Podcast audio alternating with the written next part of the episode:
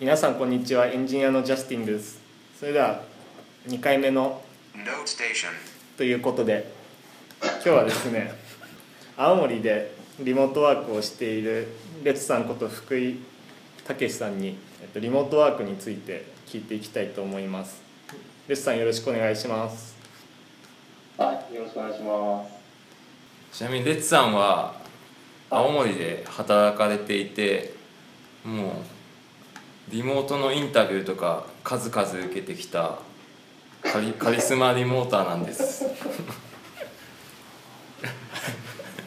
この IT 業界でリモートの第一人者に今後なっていくんじゃないかそんな感じがしていますはい、デザイナーのヒロさんが説明してくれましたはいじゃあ、とはいはい、とピースオブケークでは東京のメンバーも週何回か自宅で仕事することが許可されてるんですけどレツさんの場合は1年に数回東京オフィスに来る以外はずっと青森でなんというか真のリモートワーカーなんですねもうこれ1年半ぐらいになるんですけどあのレツさんがリモートワークになったきっかけはどんなことだったんですかえーと、きっかけは、ちょっと家庭の事情でして、うんで、まあ、自分と、まあ、お奥さんいるんですけど、奥さんが地元が青森だったんで、まあ、それをきっかけに、うんまあ、U ターンしたっていう感じですね。それまでは東京で働いてたんですね東京は、えーと、8年ぐらいかな。おお8年エンジニアをやってからリモートになったっていう感じですね、なるほど、ねまあ、最初は本当地元の企業を探そうと思ってたんですけど、はいちょうどその自分が、まあ、その U ターンしようかどうか悩んでた時期に、まあ、今だと一級の CTO の伊藤直也さんとか、まあ、あとソニックガーデンという会社の社長の浦貫さんという方が、まあ、中心にこうウェブ界隈でちらほらリモートワークの事例を目にするようになってで、まあ、それをきっかけに、まあ、都内で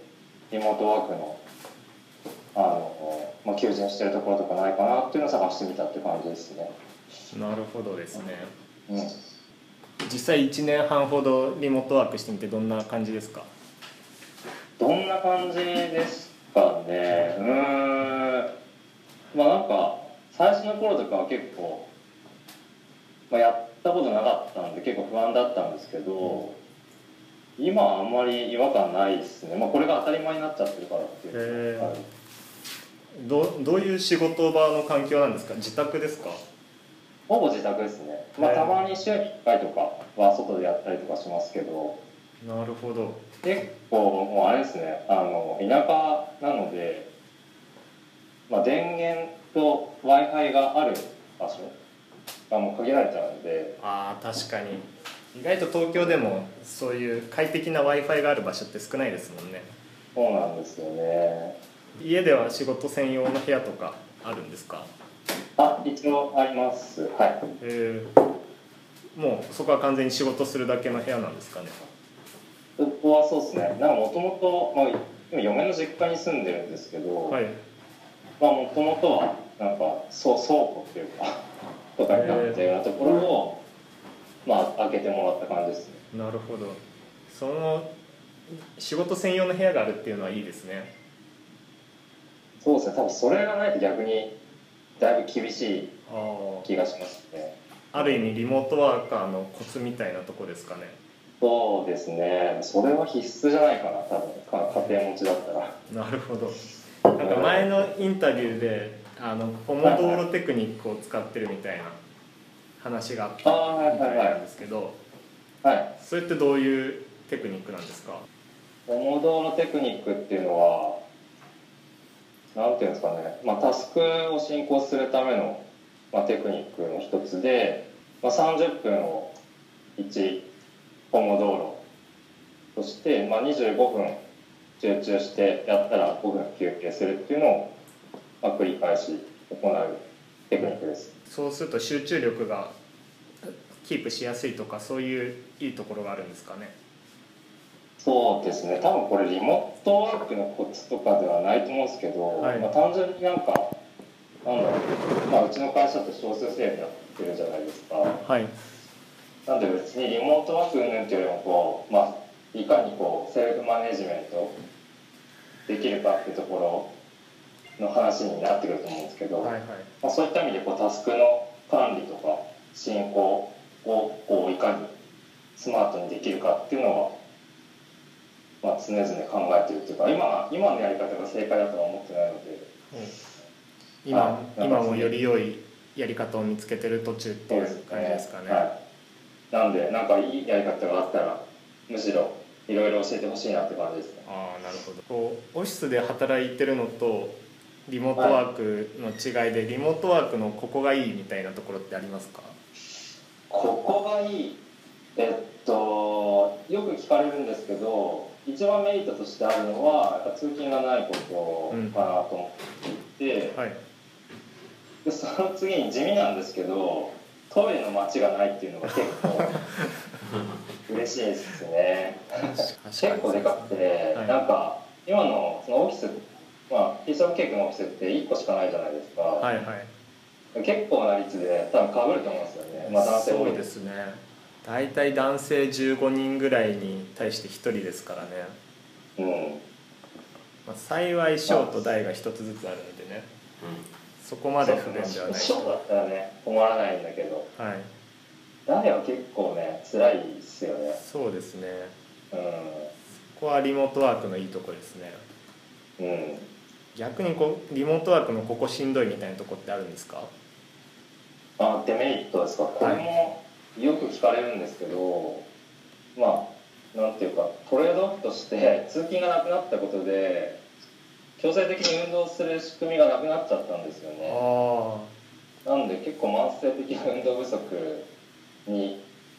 なりましたね確かに車社会だと全然動かないですしねそそうなもんでそすもがよねであともう一個は結構その家族含めて周りの人からこう理解してもらうのに時間がかかったっていうかはいはいなん例えばこう普通にこう家にいるんでうんうんこう普通に話しかけられたりとかああそとうはですよなんねかこう洗濯物手伝ってとかはいはいあとは なんか友達からこう平日の日中に普通に遊びの誘いをしたりとかなるほど仕事してないわけじゃないのに周りからはそうなんですよね。遊んでるように見られてしまうとで結構一番きつかったのが近所の人には無職だと思われてたっていうありそうですねそうなんですよいやあれーあ旦那さん働いてるんですねって嫁が言われたらしいです結構辛いですねそれはなんそうなんかですねへなんでまあさすがに家族とかまあ友人とかはもう1年半もこういう感じなのでえ、うんうん、まあ理解してもらってるんですけどなかなかやっぱそういうところはまだ一般的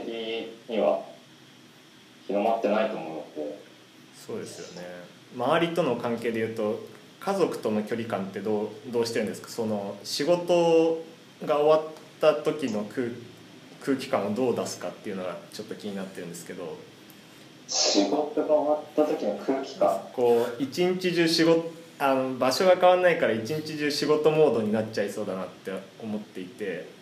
あはいそはいれそれだとなんか家族に煙たがわれるというかはいはい。ああ、どうなんだろうな。あんまりそういうのは感じたことないですけど、まあなんか、子供がいるので、はいなんか、強制的に、こう、その輪の中に入るああなるほどと、うん。子供が逆にいなかったら、そういう、なんか、違和感とかもしかしたらあるのかもしれないですね。結構そこは大きいと思いますね。うんうんうん。これからリモートワークをしようとしてる人に対してなんかアドバイスというかこれこれだけはみたいなものってありますかうん多分普通にオフィスでなんかこうちゃんとセルフマネジメントができてコミュニケーションが取れる人だったら問題ないと思うんですよね、はいはいリモートワークだろうんうんうが多分別にリモートだろうがオフィスだろうがそこは関係ないのかなって最近は思ってますねああそうなんですねただ、うん、一つあのなんでしょうね基本的にはテキストチャットでやり取りするじゃないですか、はいはいだからなんかそのオフィスにいた時よりもまあなんかこう文章を書くのは結構気を使うようにはなったなとは思いますあーそうですねそれはよく感じますねす結構気を使って書いてもらってるなというかそうだからただ文章まだなんかあんまり書くの苦手なのでここはこういろいろ試行錯誤しながらよりよくしていければなと思ってますけどちょっと脱線したんですけど、はいなんか最近ですねあの福音書書店っていうところ福音館書店か福音館そう書い店うところから出てる、はいまあ、子供向けなんですけど「日本語」っていう本があってえこれすごい良くて、まあはい子供のために買ったんですけど。ー、はい自分もこう一緒に読んでて結構まあ大人でもこう勉強になるっていうか楽しめるんで、まあ、気になったらちょっと気こにうなって買ったらぜひ聞いてほしいなってこれは日本語のどういうことに関して書かれてるんですかこういう言いなん方かがいい言と葉かのどうこういうシチュエーションでどういう言葉を使うとかなんか本当日本なんだろうなひらがな子供向けなんでひらがなで書いてあるんですけどはい、じゃあそんなところですかね次回はまあまだ考えてないんですけどそうですなんかあれですよね、もし、よ